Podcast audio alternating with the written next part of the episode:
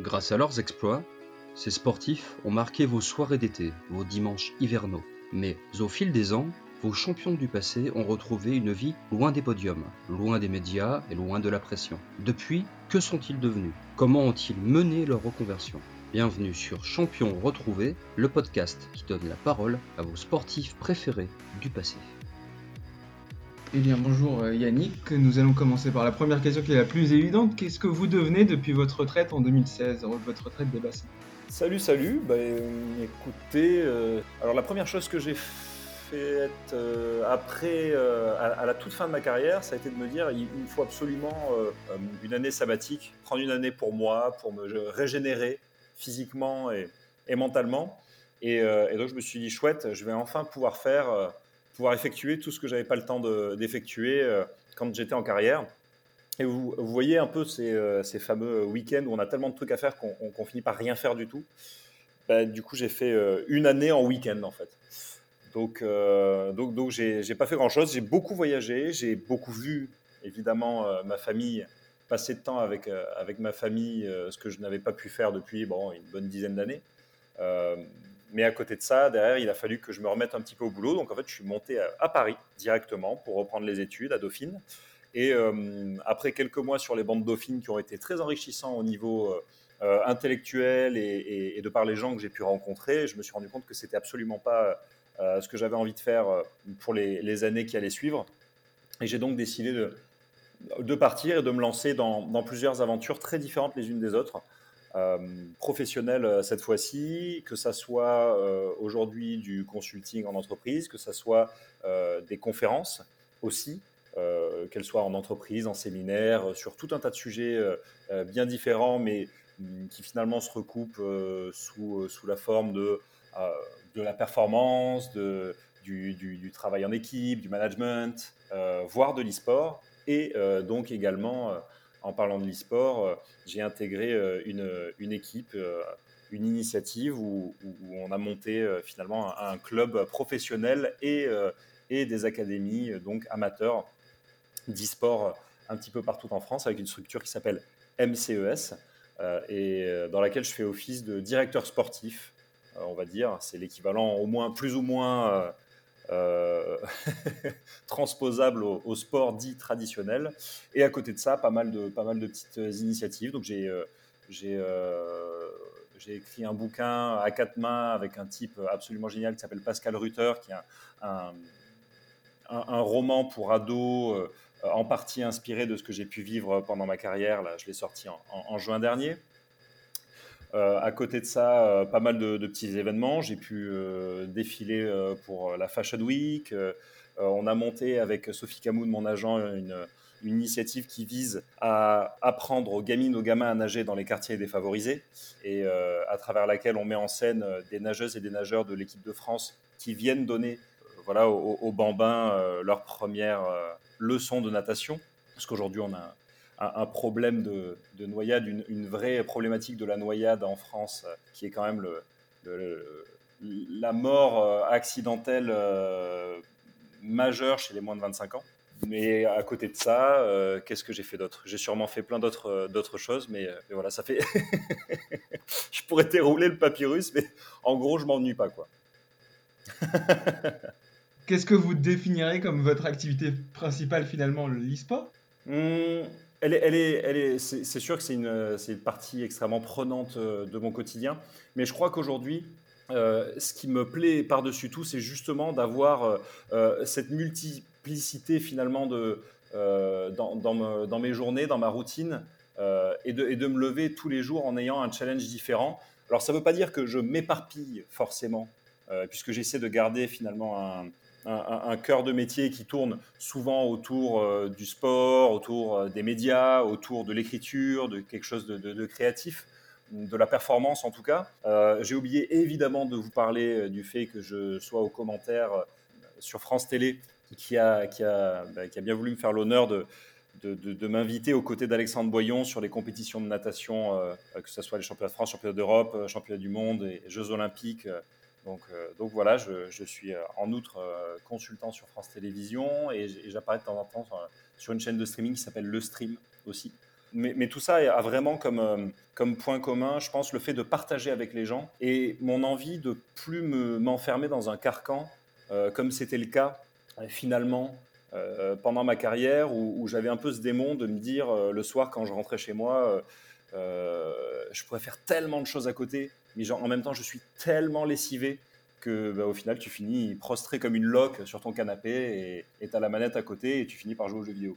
Donc, ouais, je, pense que j'aime beaucoup vraiment cette, euh, le, fait d'avoir plein de casquettes à la fois, sans pour autant m'y perdre et en étant, euh, euh, en me donnant au maximum dans chacune d'entre elles.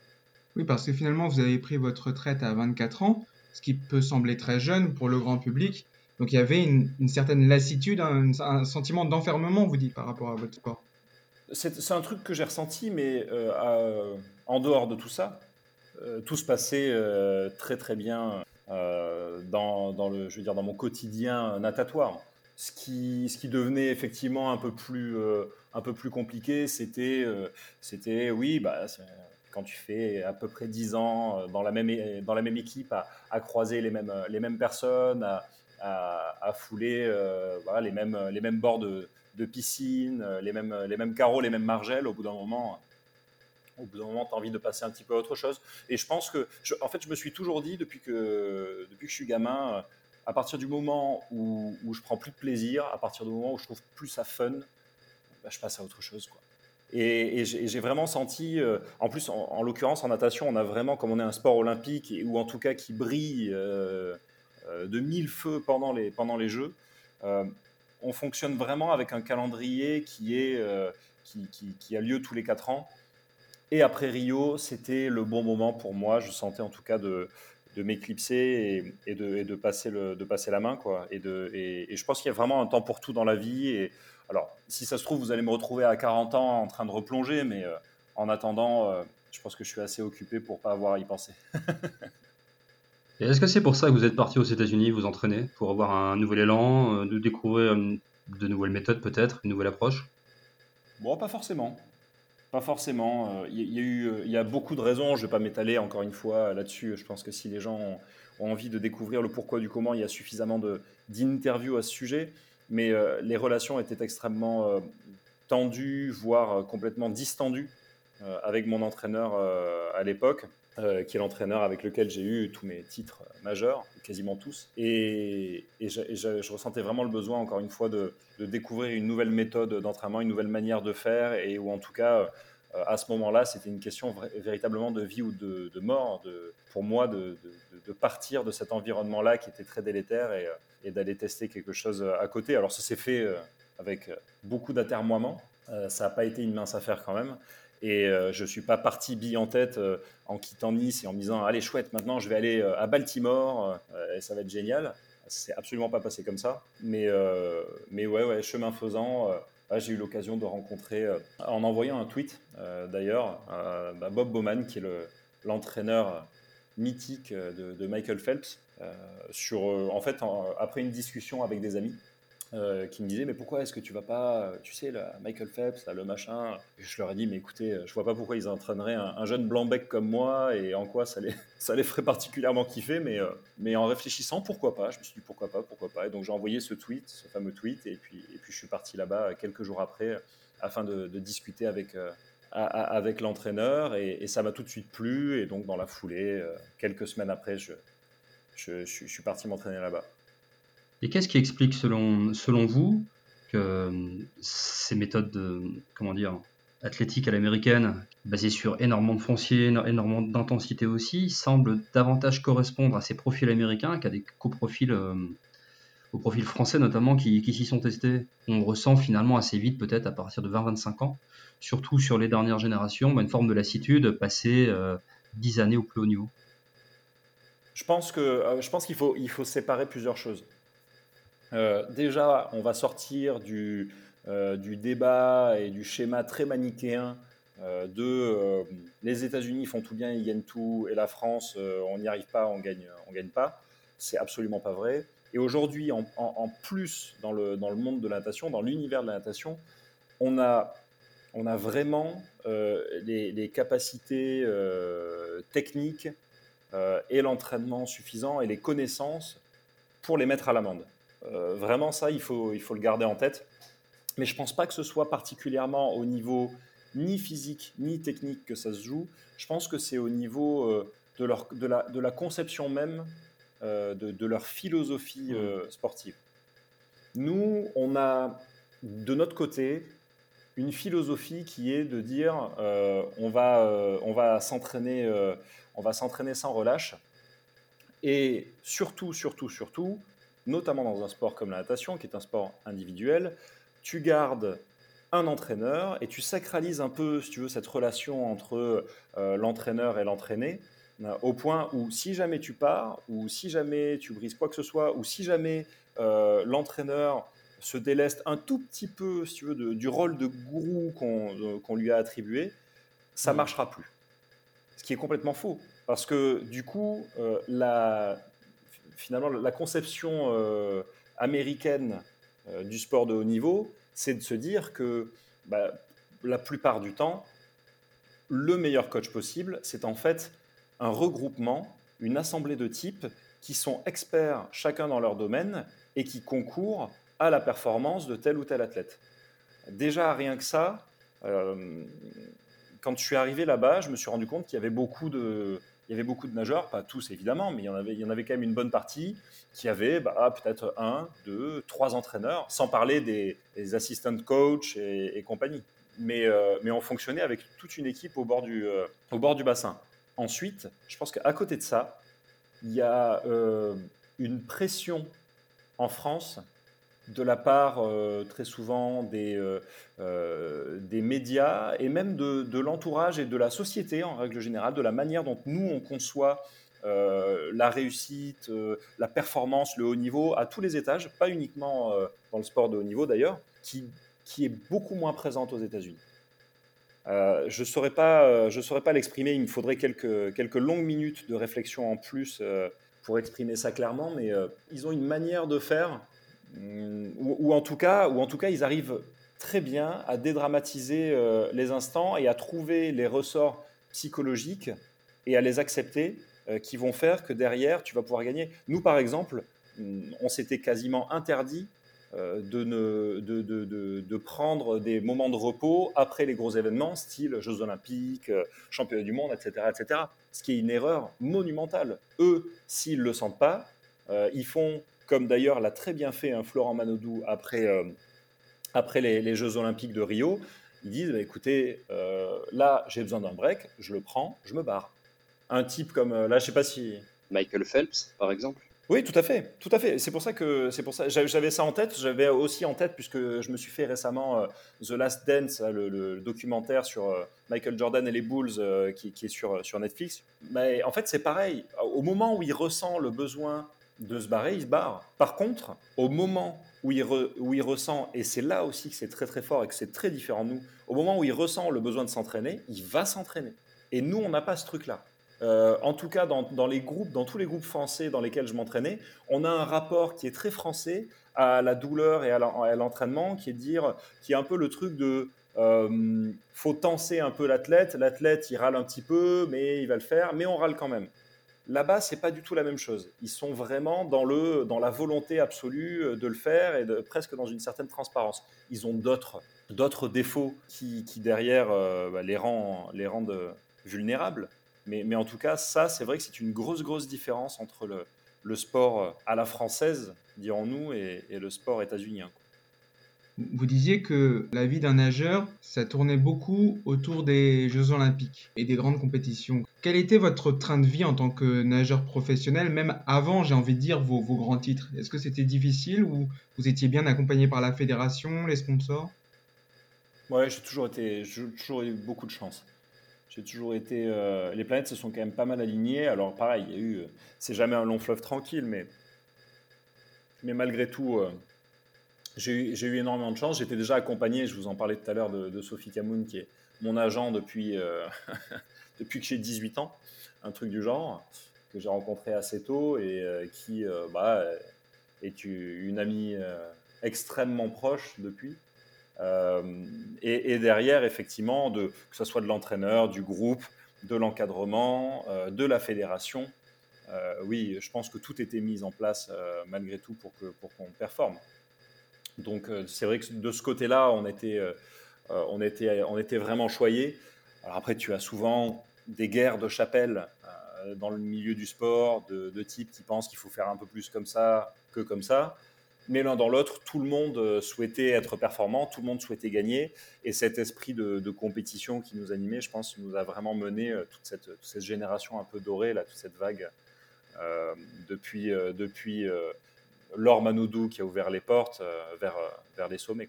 Est-ce que le management, est-ce que le fait d'entraîner quelqu'un ou un groupe pourrait un jour vous intéresser? Je ne suis pas, pas un entraîneur né. Ça, ça, je le sais. C'est pas un truc que j'ai particulièrement en moi, une flamme qui me dévore euh, au point que tu sais, tout le monde autour de toi te met un petit coup de coude et te disent Allez, euh, vas-y, euh, c'est ton destin. C'est pas le cas. Par contre, transmettre ce que j'ai appris, transmettre mon expertise d'une façon ou d'une autre, pas forcément au quotidien avec des chronos et un groupe d'entraînement, mais de le faire euh, ponctuellement avec certains nageurs ou pas, hein, certains athlètes, et c'est même ce que je fais d'ailleurs avec euh, l'e-sport maintenant, avec les, avec les joueurs, euh, ça c'est intéressant. Je le fais d'ailleurs aussi à travers les, conférences, en partageant, et je trouve que c'est très enrichissant de d'arriver un petit peu comme un chien dans un jeu de quilles au milieu d'un environnement qui n'est pas forcément évident, où on décèle pas tout de suite les corrélations possibles ça, c'est très très enrichissant et c'est un truc que j'aime j'aime énormément faire, ouais, effectivement. Mais entraîner tout court, euh, que ça soit au niveau ou pas, euh, je suis pas sûr d'être euh, véritablement fait pour ça. Qu'est-ce qui, dans votre passé d'athlète, en fait, vous, vous êtes vraiment euh, dans, pour coacher les, vos, vos joueurs de e-sport? Est-ce qu'il y a des valeurs que, que, vous essayez de transmettre? Oui, complètement. Bah, déjà, il y a le côté on va dire, discipline, euh, respect euh, des autres, que ça soit euh, de ses camarades, de ses adversaires, de l'entraîneur, etc., etc. toutes les valeurs finalement fondamentales du sport, comme les écueils. Je sais que j'ai pu prendre des tartes à pas mal de, moments donnés sur beaucoup de beaucoup d'événements, et, ça m'aide aussi effectivement, eh bien, à essayer de de, faire zigzaguer les, joueurs et, d'éviter un maximum euh, les difficultés que tu peux éprouver euh, dans le, dans le monde du sport de haut niveau. Le sport, l'adrénaline du sport de haut niveau vous manque et ou est-ce que vous arrivez à la retrouver via ces, compétitions d'e-sport? C'est vrai qu'elles sont, elles sont complètement euh, retrouvables dans les, compétitions d'e-sport, d'autant plus que si on est très très honnête, c'est toujours beaucoup plus stressant d'être, euh, d'avoir la position du spectateur que d'avoir celle euh, du mec qui maîtrise un petit peu euh, son sujet. Enfin, moi, je, ne stressais pas forcément énormément derrière les plots parce que je savais à peu près où j'en étais au niveau performance, état physique, etc., etc. Par contre, dès qu'il s'agissait d'aller regarder les copains dans les gradins et de les encourager, bon là, tu as le cœur qui, bat, qui, qui bat à, à, 3000 à l'heure.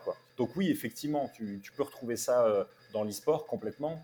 Euh, par contre, je pense que je le retrouve de plusieurs façons, justement en multipliant les plaisirs comme ça, euh, que ça soit dans des environnements extrêmement performants et pointus comme celui de l'e-sport, ou que ça soit euh, bah, voilà, en étant entrepreneur. Et quand on est entrepreneur, il y a des jours où, on prend des baffes et il y en a d'autres où, ça revient, ça remonte et où c'est extrêmement galvanisant, c'est extrêmement exaltant.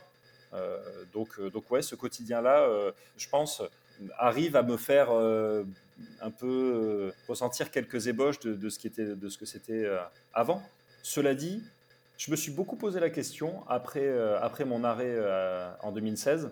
Je me suis beaucoup demandé si, si, si j'allais justement réussir à retrouver une activité qui me ferait ressentir la même chose, la même adrénaline, le même truc complètement fou.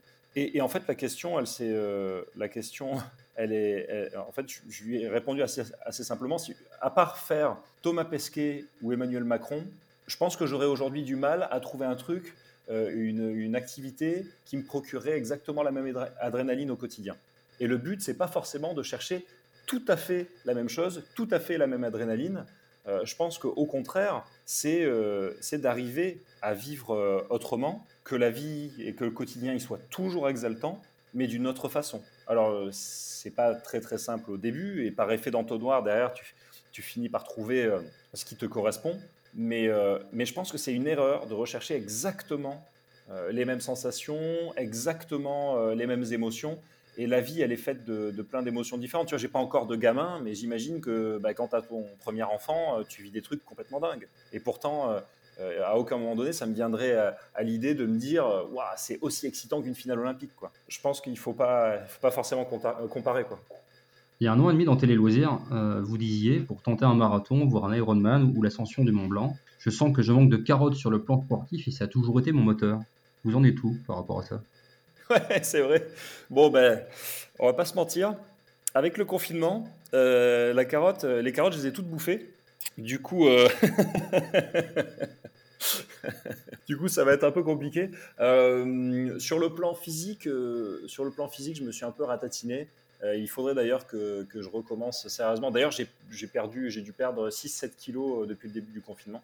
Ouais, donc j'ai vraiment fait attention à moi. Euh, c'était l'occasion de remettre un peu les choses à plat. Sur, en faisant une diète, en faisant du sport, du cardio de... en, mangeant, en mangeant mieux, en mangeant moins, pas forcément en bougeant beaucoup plus que ce que je faisais avant, mais en bougeant un minimum quand même. Sur ce plan-là, je pense que j'en ai profité beaucoup plus pour me nourrir intellectuellement que physiquement. Vos dernières lectures, par exemple, ou vos dernières euh, inspirations intellectuelles? Oh, J'ai lu, euh, lu un livre de, euh, j'ai lu un livre de, je crois que le type s'appelle Ivan Cadeau, euh, un ancien militaire sur, la guerre de Corée. J'ai lu un livre sur la franc-maçonnerie assez intéressant d'un ancien, euh, d'un ancien, je sais pas comment on appelle ça, les, grands maîtres de, de, la loge d'Orient ou un truc comme ça. J'ai lu euh, ouais, le livre de William Dubois qui s'appelle Les âmes du peuple noir, qui est très très intéressant sur euh, justement l'état euh, à la fin euh, du 19e siècle euh, des relations et de, la société peuple noir en règle générale aux États-Unis. Assez érudit, assez intéressant. Et puis surtout, je, je me suis mis à la, à, la traduction d'un roman que j'ai beaucoup aimé et dont je me suis rendu compte qu'il n'était absolument pas édité en, français. Ce moment de confinement, il est, il est particulier pour tout le monde et il est aussi particulier pour, pour les nageurs qui avaient sûrement l'ambition de, d'aller aux Jeux Olympiques de, Tokyo dans, quelques mois et ce ne sera pas le cas, en tout cas pas cette année. Qu'est-ce que vous conseilleriez à un nageur qui se lance en ce moment, enfin, qui devient professionnel, qui est jeune en ce moment et qui est, confronté à cette situation-là? Ah, C'est compliqué. C'est compliqué. Euh, je, vous mentirais si, euh, si, euh, si je vous disais qu'on ne sait pas envoyer des messages avec des, anciens nageurs, euh, français ou pas d'ailleurs, en disant qu'on était bien content de ne pas vivre cette, euh, cette période euh, en étant en pleine activité, parce que tu restes malgré tout dans l'expectative. Et il n'y a rien de pire pour un sportif de haut niveau que de se retrouver à ne pas savoir ce qu'il va faire dans un, jour, une semaine, un mois, un an, et de, savoir si oui ou non bah, il, va, il va travailler pour rien, pour pas grand-chose. Vous savez, en plus, la vie d'un sportif de haut niveau, elle est toujours émaillée de, elle est toujours jalonnée de plein de, euh, de compétitions. On sait où on va être exactement dans 8 ans, en fait, avec, euh, avec ces fameux Jeux Olympiques, et tout est prévu à l'avance, et on ne se pose pas la question. Ce qui rend d'ailleurs difficile l'arrêt de la carrière, hein, pour revenir à, ce dont on parlait tout à l'heure. Mais, euh, mais là, en l'occurrence, ce qui a été difficile au début du confinement, c'était le, le, fait de ne pas savoir du tout où ils allaient, d'avoir peut-être même la peur, l'appréhension de se dire on va partir aux Jeux Olympiques cet été avec des armes absolument euh, pas fourbies, ça va être très très compliqué et on va faire pas le figure et derrière on va se prendre, on va se prendre un raz de marée. Et maintenant, euh, bah, il faut prendre son mal en patience. Je pense que je qu'il y a plusieurs choses. Là, on est dans une dans un moment où il fallait les semaines passées et il faut continuer à rester discipliné un maximum, même si c'est compliqué, même si c'est difficile, même si pour les sports à sensation comme la natation, le, bassin manque cruellement parce qu'on en a besoin au quotidien. Euh, il fallait continuer à se coucher tôt, à manger varié, équilibré, pas prendre de poids, à continuer à pratiquer au quotidien euh, euh, assidûment des exercices physiques, voire, voir plus si on a de quoi faire dans un jardin ou quoi que ce soit, si jamais. Et petit à petit, de toute manière, si les choses vont bon train et que et que le, déconfinement se passe sous les meilleurs auspices, on aura l'occasion d'ouvrir, je pense, quelques centres aquatiques pour reprendre l'entraînement directement. Là, de toute manière, ce qui va être sûr et certain, c'est que cet été va être dédié euh, entièrement à l'entraînement, ou presque, puisque euh, ben, Pour vous donner un ordre d'idée, quand on s'arrête à peu près une semaine, dix jours en natation, il faut euh, entre un mois et demi et trois mois pour retrouver son niveau euh, d'avant l'arrêt. Donc euh, vous imaginez le nombre de semaines que les nageurs ont, loupé, que les athlètes en général ont loupé, l'instabilité, les, incertitudes que ça peut provoquer, le, désœuvrement un petit peu physique aussi. Donc, donc ça risque d'être très compliqué, mais d'un autre côté, c'est la même chose pour beaucoup d'autres pays. Dès que le déconfinement sera bah, progressivement parti, ils auront deux fois plus les crocs. Euh, je crois que c'est, j'avais lu euh, une interview de Usain Bolt qui déclarait qu'ils auraient deux fois plus les crocs. Bah oui, c'est évident. Ils auront deux fois plus euh, envie de montrer qu'ils seront prêts et qu'ils auront envie d'en découdre. Alors, c'est marrant parce que, enfin, c'est marrant. Ça fait rire jeune dans certains cas, mais d'un côté, il y a bah, souvent les, les, gens qui étaient un peu sur la fin de leur carrière, qui voient les Jeux Olympiques ou leur événement majeur repoussé d'un an ou plus. Donc là, tu te dis, bon, ça va être un petit peu compliqué. Et de l'autre côté, on a tous les, tous les athlètes qui étaient blessés ou qui avaient raté les qualifications ou quoi que ce soit, qui euh, auront l'occasion euh, de montrer qu'ils sont bien présents et de participer aux Jeux Olympiques. De se refaire la cerise aussi. Ouais, carrément. Carrément. Donc, euh, donc je pense qu'il y a du bon et du moins bon. Il faut tirer le meilleur parti de la situation dans tous les cas. Et je pense que la grosse, grosse, grosse incertitude, et là je parle plutôt du côté euh, spectateur, euh, commentateur, la grosse incertitude, elle sera au niveau des performances en elles-mêmes de la totalité des athlètes, parce qu'on ne sait pas au cas par cas comment vont, vont réagir les athlètes à, à, ce confinement malgré tout, et que même sans parler d'aucun confinement, d'aucune pandémie, d'aucun virus, un an en, natation, c'est énorme. Un an en natation, il peut se passer des choses incroyables et très inattendues. Il y a des gens qui peuvent sortir du bois, qui peuvent commencer à, tout gagner, à tout rafler. Donc, il va falloir euh, être très attentif. Compétition euh, après compétition euh, sur les mois à venir bah, de, ce qui va se passer et, espérer le meilleur pour nos, pour nos athlètes français. Le risque aussi avec le confinement, c'est qu'il y a une forme de relâche au niveau des contrôles antidopage et que certains pays connus justement pour leur pratique de dopage, profitent précisément de cette crise pour euh, performer.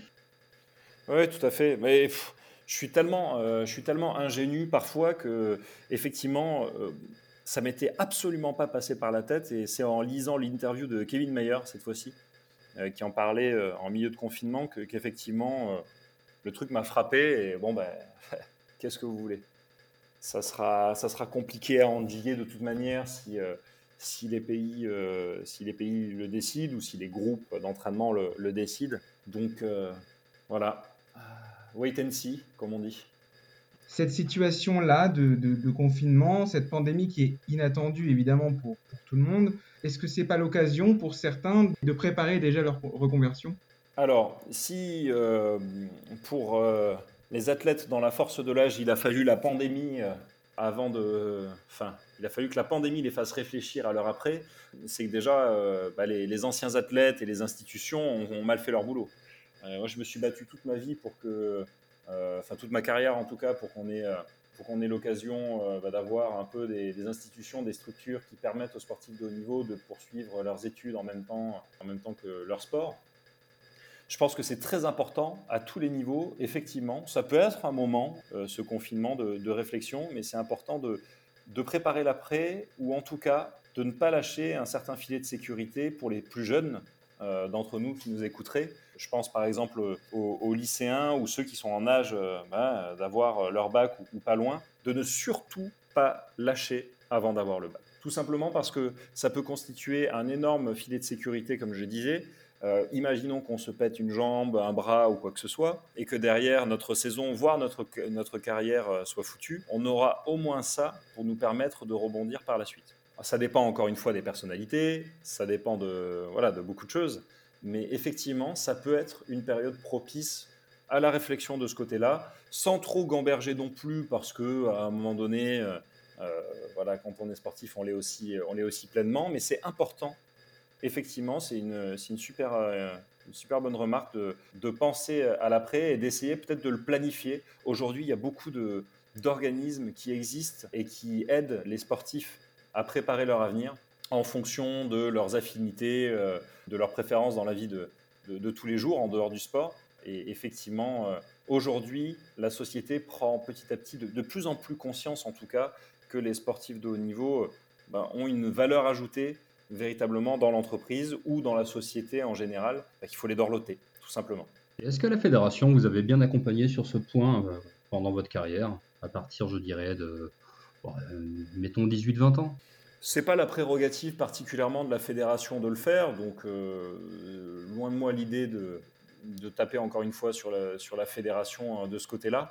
Par contre, je pense, que, je pense que les liens sont complètement coupés entre, euh, ou, beaucoup trop, entre euh, les fédérations sportives et les cycles universitaires parfois à dessein parce que euh, certains membres de la fédération ou certains sportifs euh, considèrent que bah, ça éloigne les sportifs de leur but, de leur but véritable. Et de notre côté, parfois, les universités sont un peu dédaigneuses par rapport aux sportifs, etc.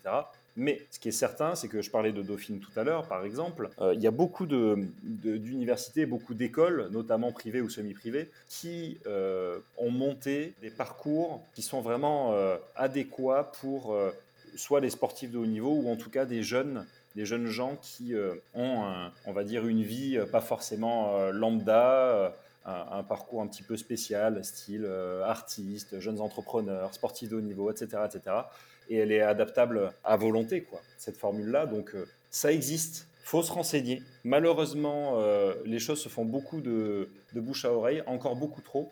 Euh, J'avais proposé à l'époque au cabinet, je crois, de, de, Laura Flessel, une carte interactive sur, sur Internet qui permettrait par région, département, voire ville, eh bien de dénicher toutes les, euh, toutes les formations disponibles, toutes les études, etc., etc., notamment post-bac, mais, mais ça n'a pas abouti, ou en tout cas on n'a pas vraiment donné de réponse. Je pense qu'il y a beaucoup d'initiatives à avoir à ce sujet-là, il y a beaucoup de projets à monter. Les études, elles existent, les formations, elles existent, surtout dans les grandes villes. Il y a de quoi faire, il faut vraiment se renseigner, et maintenant avec euh, Internet, on est capable de se renseigner énormément sur ce sujet, donc je peux qu'encourager les, les, les, jeunes, ou en tout cas ceux qui ont envie de poursuivre leurs études et de pas forcément euh, se lâcher des deux mains, bah de, de se renseigner, carrément. C'est intéressant, parce que je me souviens qu'en 2017, vous aviez co-signé un appel à voter Emmanuel Macron second tour avec d'autres euh, sportifs, afin que le sport demeure, je cite, un espace de liberté, d'égalité, de fraternité.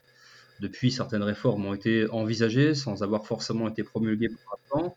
Je pense notamment à la suppression potentielle de 1600 postes de conseillers techniques sportifs, et évidemment la Fédé Natation n'échapperait pas à une pareille réforme. Et ces conseillers techniques sportifs seraient désormais pris en charge par des fédés qui, comme on le sait, ne roulent pas forcément sur l'or.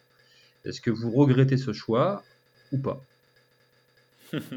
Bravo, c'est une question très habile. c'est rare qu'on me, c'est rare qu'on me pose des questions d'ailleurs politiques. Euh, en règle générale. Je regrette pas ce choix parce que pour moi, il n'était pas forcément sur la personne, mais sur euh, ce qu'elle symbolisait. Et dans tous les cas, euh, le sport est pour moi une terre où le racisme ou tout ce que ça peut charrier de valeurs qui sont pour moi antisportives bah, n'ont juste pas lieu d'être. Pour moi, cette, tribune-là, elle, avait ce sens précis. C'était pas un effet de com', euh, vous me connaissez, je suis pas du genre à avoir la langue dans ma poche et je suis pas du genre en tant que sportif à me positionner euh, politiquement non plus, même si j'adore la politique. Mais là, je considérais que c'était nécessaire, que c'était important parce que c'était un moment donné où j'avais pas forcément envie de, voir le Front National euh, briguer, si vous voulez, les, plus hautes sphères de l'État. C'était pour moi le moment de, de, de ce truc-là et d'appeler à ce que effectivement et aussi comme une forme de mise en garde à peut-être Emmanuel Macron et à tous les gens qui se seraient installés et qui considéraient le sport malheureusement un petit peu comme ils le considèrent à présent. Franchement, il ne faut pas négliger, il ne faut pas sous-estimer la puissance du sport, que ce soit de l'activité physique en elle-même, du sport ou du sport de haut niveau. Aujourd'hui, c'est un vecteur incroyable d'inclusion sociale, de santé publique, de bien-être. C'est marrant, on, était en train de se marrer euh, depuis, euh, depuis euh, des jours sur les réseaux sociaux, sur les, tous les gens qui se sont improvisés joggers depuis le début du, confinement. Mais en fait, de notre côté, ils sont juste en train de, se rendre compte que leur santé, elle est primordiale et qu'elle passe par quoi? Bah, Peut-être par le fait d'être bien dans sa peau. Et dans une société où on est de plus en plus sédentaire, à cause des écrans, des smartphones, des télévisions, des tablettes, où nos gamins entre 15 et 18 ans ont le cœur qu'avait un type de 40 ans dans les années 70, je pense qu'il est primordial de donner un bon signal à la société française au niveau du sport. Et moi, j'irais même peut-être plus loin, et pourtant, je ne suis pas politique pour dessous, hein, mais j'irais même plus loin et j'irais inscrire le sport et l'activité physique dans la Constitution française. Vraiment. Parce qu'aujourd'hui, on est en train de négliger un truc qui va nous faire finir comme dans Wally. Quoi. Je ne sais pas si vous avez vu le film, mais c'est pas vraiment ragoûtant. Quoi. Donc, il euh, donc faut, faut vraiment pas déconner avec ça vraiment pas déconner avec ça. Moi, je suis content, même si ça crée beaucoup de confusion pour l'instant, et même si si c'est fait pour d'autres raisons qui sont plus écologiques, etc. Je suis content de voir qu'il y a de plus en plus de gens sur les vélos. Il va falloir qu'à un moment donné, euh, même si notre corps se transforme et que notre cerveau se transforme, parce qu'on ne, pourra pas faire sans le monde virtuel, il ne faut pas oublier qu'on est avant tout euh, des, êtres vivants et qu'on vient, qu'on vient de la Terre, quoi. Qu'on vient de la Terre. Donc, euh, mais effectivement Emmanuel Macron, comme d'ailleurs une partie des membres du gouvernement, n'ont pas pris la mesure complète de, ce que pouvait être euh, aujourd'hui le, sport en France et de la place qu'il devait tenir. Alors c'est pas pas une critique acerbe euh, euh, sur le gouvernement, ils ont quand même d'autres chats à fouetter, ils s'occupent quand même au quotidien de tâches qui sont régaliennes, mais, mais ouais, il faut vraiment pas dédaigner le, sport, je pense que, et je parle en connaissance de cause, ça peut en sauver plus d'un. En tout cas, merci, merci pour ce, cet échange et, votre disponibilité. Bah, plaisir partagé, plaisir partagé. Bah, merci à vous, au revoir, à bientôt. Merci beaucoup. Au revoir.